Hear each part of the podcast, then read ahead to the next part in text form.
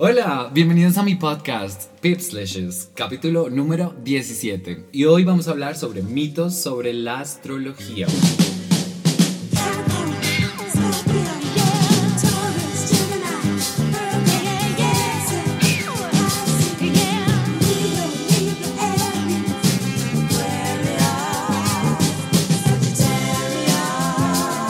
Tocar un tema que hace parte de mis pasiones, la astrología, y esta llegó a mi vida como una hermosa casualidad.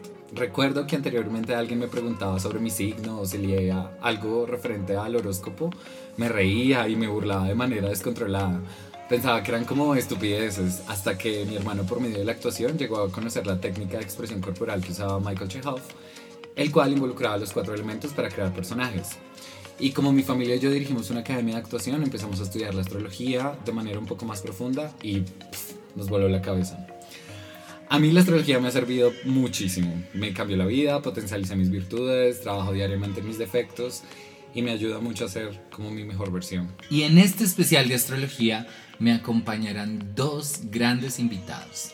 El primero de ellos, Tony Jaimes, astrólogo, psicólogo, súper pasional por el tema, trabaja en el tema haciendo lecturas de cartas natales, de revolución solar. Y mi segunda gran invitada es Jamie Mikan, pasional del tema, súper amante de la astrología, estudiante de astrología hace más de 10 años, ella no para de documentarse, no para de leer, no existe un día en el cual ella no investigue o no mire cómo está la ubicación de los planetas, es demasiado pasional en el tema, ella no se dedica lleno a la astrología, pero es demasiado pasional con este tema.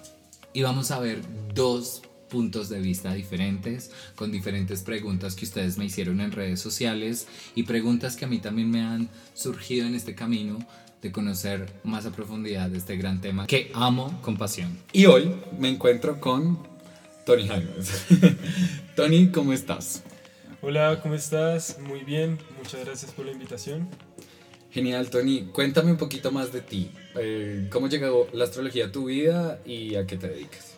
Ok, bueno, ¿cómo llegó la astrología a mi vida? Siento que en parte fue por las raíces familiares, debido a que lo que era mi abuela era una persona muy esotérica, muy dada al misticismo. Yo practicaba lo que era la numerología, el péndulo. Sin embargo, digamos que yo era muy pequeño para esa época, entonces no lograba entender de mucho, pero me quedé con muchas cosas de ella. Entonces yo siento que todo lo que es el esoterismo, todo este ámbito que muchas veces está más allá, siempre me buscaba.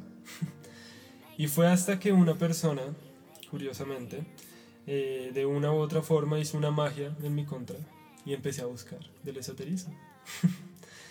Así fue que empecé con la angiología, con todo el tema de los ángeles, después empecé a profundizar en eso y me di cuenta que tienen una correlación muy grande con la astrología. Y ahí fue donde tomé la decisión de decir, ok, voy a tomar, eh, voy a tomar el curso, voy a realmente ser profesional en astrología y así fue que llegué a este mundo y pues bueno, cada día aprendiendo más de este hermoso universo. Y como bien dijimos al principio, pues el objetivo principal de este podcast es poder resolver estos mitos sobre la astrología. Y la primera pregunta, Tony, es ¿qué es la astrología? Eh, bueno, es una pregunta muy interesante, sin embargo es una pregunta muy amplia, entonces voy a tratar de ser lo más concreto. La astrología como tal lo que trata de ver o lo que ve es qué influencia tienen unos determinados astros en la vida de la persona o en la vida de la persona en relación a su contexto. Por eso inicialmente la astrología se usaba para mirar los reinos, cómo le iba a ir a los reinos. Fue después de mucho tiempo que se empezó a hacer la astrología natal, es decir, de una persona específica. Antes era del reino o solamente del rey. ¿sí? La astrología nos permite ver la carta astral, que a nivel de personas es un mapa de los caminos de vida.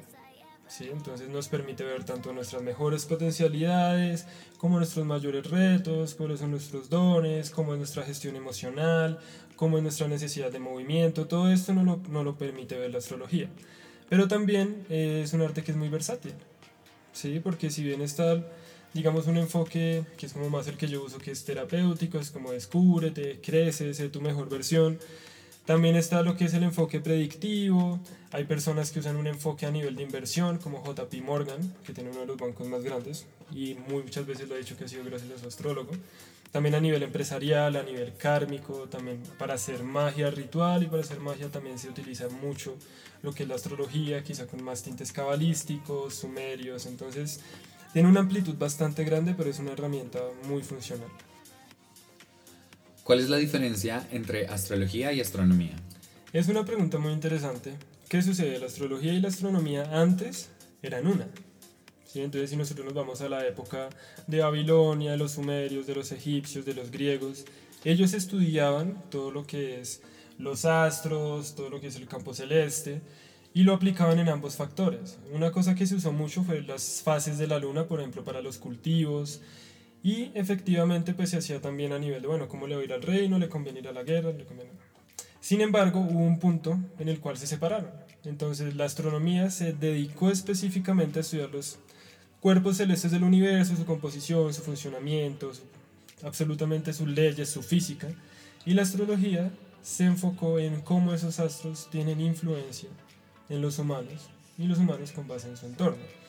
Que es algo muy interesante, que a pesar de que, claro, están esas diferencias marcadas, la astrología se basa completamente en la astronomía a nivel matemático.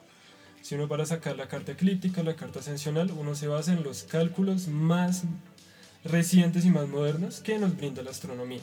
Entonces algo que se decía mucho antes, que decían muchos astrólogos, es como que yo necesito que la astronomía avance para que mis predicciones o para que lo que yo estoy haciendo sea más preciso.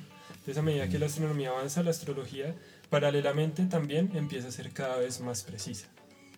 ¿Por qué la astrología es considerada una pseudociencia y no una ciencia como si es la astronomía?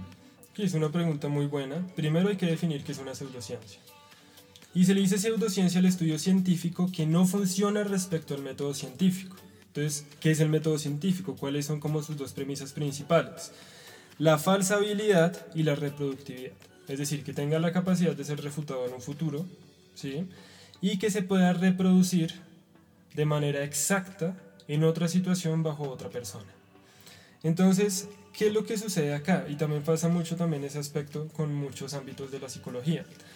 La carta astral, por ejemplo, que tú digas, no, es que esta persona es sol en acuario, tiene luna en tal posición, entonces su personalidad va a ser así o le van a pasar ciertas cosas, es algo extremadamente general. Entonces uno dice, no, es que cada vez que Marte pase en Aries, a las personas les va a pasar esto, es demasiado general. La replicación digamos que tiene sus retos debido a que cada persona tiene su carta astral. Y la carta astral es, mm, lo que usualmente las personas saben es dónde está la posición del Sol, pero hay muchos más astros, la Luna, todas esas posiciones donde están. Y ahora más allá de eso van a tener decanatos. Ah, tú eres Sol en Acuario, pero entonces tienes parte de ese Sol en Acuario en Géminis. Y aparte de eso van a estar en unas casas. Y aparte de eso van a tener unos aspectos, es decir, una unión de un planeta a otro, muy específicos. Entonces no hay dos cartas que realmente sean completamente iguales, porque también es donde yace el lugar geográfico en donde estás. Si tú naces en el, mismo, en el mismo día y a la misma hora de una persona, hay que ver en qué lugar geográfico efectivamente pasa eso, que es el tema de gemelos, que seguramente en algún punto también lo veremos.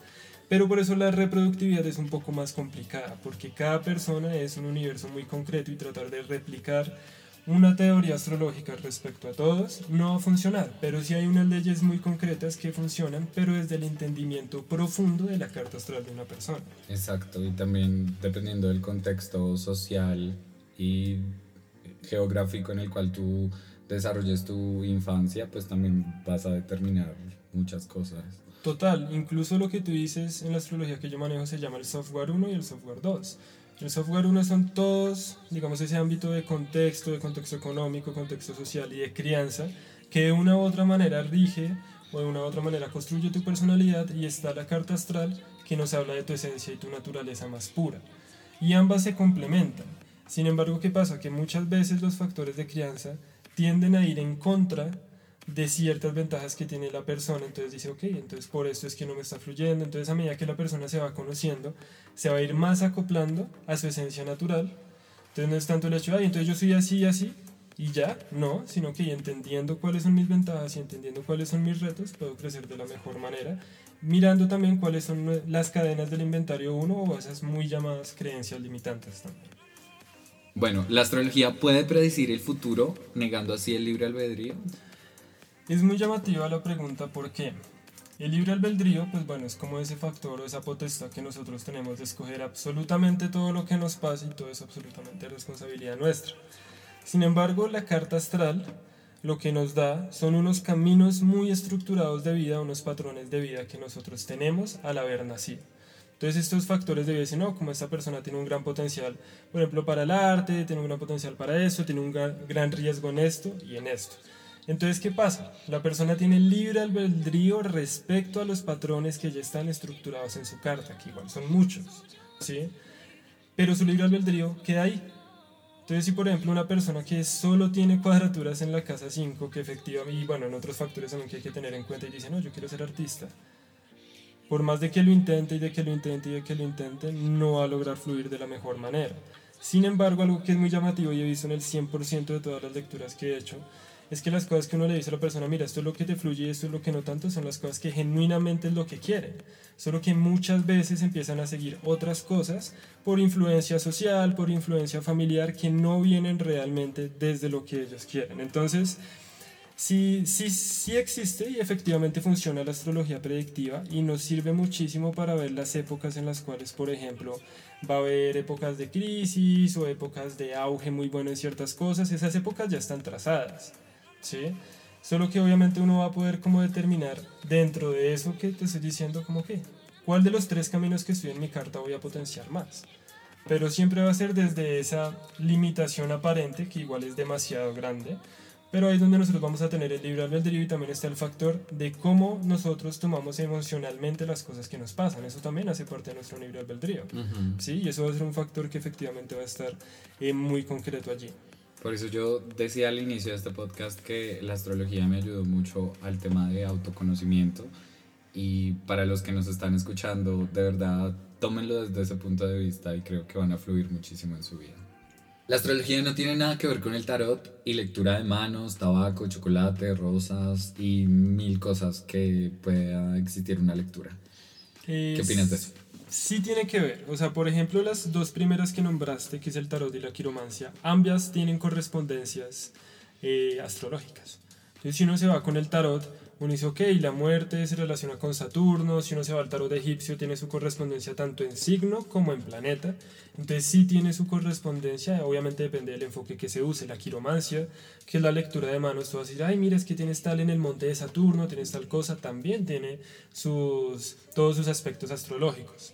Sin embargo, por ejemplo, lo que tú me dices, el tabaco, el chocolate, las rosas, todas estas, digamos, artes esotéricas, lo que yo descubrí por experiencia personal porque digamos a mí me gusta que las cosas sean concretas, yo fui a que me leyeran el tarot, a que me leyeran el árbol de la vida, a que me leyeran la numerología, a que me leyeran la carta astral, a que me leyeran muchas cosas y hice la misma pregunta.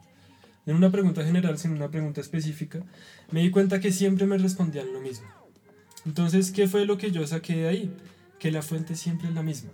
No importa que tú lo mires en la astrología, que te leyeron las cartas, que te leyeron el iris, que te leyeron absolutamente lo que sea, si la persona lo hace bien, siempre va a ser desde la misma fuente de información, siempre va a ser exactamente la misma. ¿Cuál es una diferencia concreta, por ejemplo, respecto al... Y eso, porque el tarot y la lectura de manos pueden llegar a ser muy estructurados. ¿sí? Mm. Sin embargo, lo que son todas las demás que tú me dices, se van a regir en arquetipos, se van a regir en diferentes circunstancias, pero toda, toda arte esotérica ¿Que ¿En qué se parecen? En la misma fuente. ¿En qué se diferencian? ¿Cómo llegar a eso? Solo que la astrología tiende a ser un poco más concreta porque le gusta meter la matemática y muchos aspectos, pero en sí todas van a ir desde la funcionalidad y desde la persona que lo haga. Es como ah, el tarot no funciona o esta, esta situación no funciona, depende mucho del tarotista también. Es una persona que definitivamente no se le da la casa 8, difícil, la casa 3 difícilmente va a ser un buen tarotista. Al igual que en cualquier, cualquier arte esotérica, pero todas están completamente correlacionadas. ¿La astrología tiene que ver con la magia o la adivinación? Bueno, y aquí volvemos al principio cuando decíamos de qué manera nosotros queremos usar la astrología. La astrología es un arte muy, muy versátil, ¿sí? Si nos vamos, por ejemplo, al tema cabalístico, al tema de la magia teúrgica, se van a usar mucho los principios astrológicos. Entonces uno dice, no, voy a hacer magia en el día de Venus, entonces voy a poner esto de esta manera, entonces Venus representa este metal, entonces lo voy a hacer con este metal, con este color. Claro, la astrología se puede usar en términos mágicos. A nivel de adivinación se usa más ese a nivel de predicción y es qué tan posible es que esto pase. Entonces cuando uno mira la carta astral de una persona con los tránsitos o con las progresiones, uno le puede decir exactamente, mira, estas fechas van a ser las mejores para que tú hagas esto, en estas fechas hay potencial para que pase esta situación que quizás es mejor evitar. ¿sí? Sin embargo, depende mucho del astrólogo. Hay muchos astrólogos eh, que yo conozco que nada tienen que ver con magia, se rigen netamente al aspecto matemático de la astrología y dicen como Marte está acá en esta casa con este aspecto es esto y ya. Pero también van a haber personas que van a decir, no, pero entonces si hagamos esto, hagamos eh, psicomagia o hagamos un ritual eh, ceremonial o hagamos, sí, se pueden hacer muchas cosas. Como digo, es un, la astrología es un arte completamente versátil, depende del enfoque que tú quieras usar y también lo que quieras obtener de ella. Bueno, ¿y cuál es tu enfoque? Eh, bueno, mi enfoque va más a que las personas puedan crecer a través del conocimiento de sí mismos. Entonces puede que tenga una parte muy terapéutica, pero también uso en parte la predictiva. No es el hecho de te voy a decir que esto pasa, no sino listo, tú tienes estas herramientas, tú tienes este potencial este día o en esta temporada ideal que por ejemplo desarrolles estas cosas, en esta temporada ideal que, que desarrolles estas otras, pero en ningún momento es como, ah, te va a pasar esto, no, sino es como cómo puedes usar tu potencial, tus herramientas, tus patrones a tu favor para tu crecimiento, entonces yo la uso, por ejemplo, en diversos niveles, entonces, bueno, conócete emocionalmente, conoce tus dones, conoce tu potencial, conoce tu necesidad de movimiento, conoce cómo funcionan tus planetas, conoce tus patrones de vida, profundízalos y a través de eso crece y sé tu mejor versión acorde a lo que la naturaleza te dio. Entonces mi enfoque es más ligado a eso. Esta es una pregunta que me la hacen mucho porque pues por redes sociales yo hablo mucho del tema astrología y soy un una persona muy pasional con el tema. Y la pregunta es la siguiente. ¿La astrología se trata solo de 12 signos solares y clasifica a la humanidad en 12 tipos de personalidades? Eh, no. ¿Qué es lo que sucede? Los 12 signos, como tal, nos hablan de unos arquetipos generales. ¿sí? Entonces, como decía anteriormente, por ejemplo, una persona me dice, no, yo soy Aries. Entonces, uno, cuando a una persona le dice eso, significa que la posición del Sol está en Aries. Pero cuando vamos a mirar la a la persona como tal de forma integral, vamos a ver que la carta astral no solo tiene el Sol, en el caso de la, del sistema que yo uso tiene 12 puntos planetarios. Esos 12 puntos planetarios van a estar en determinadas casas y dependiendo de esto también van a ser determinados aspectos. Cada planeta puede tener decanatos, o sea, es un mundo. Por ejemplo, las lecturas que hago que tienden a durar 4 horas es porque es un mundo en el que uno entra y no hay una personalidad igual a la otra. Sí, porque también hay un nivel que, por ejemplo, es el de qué es lo que yo pretendo que sea y realmente cómo va a ser, ¿sí? Entonces hay uno también puede ver, bueno, esta persona va a reaccionar de esta manera, va a reaccionar de otra. Entonces si decimos, no, esta persona es acuario, ¿cómo es posible que esta persona que es acuario y yo también soy acuario seamos tan diferentes? Porque solo es como un 3% de lo que realmente es la carta astral.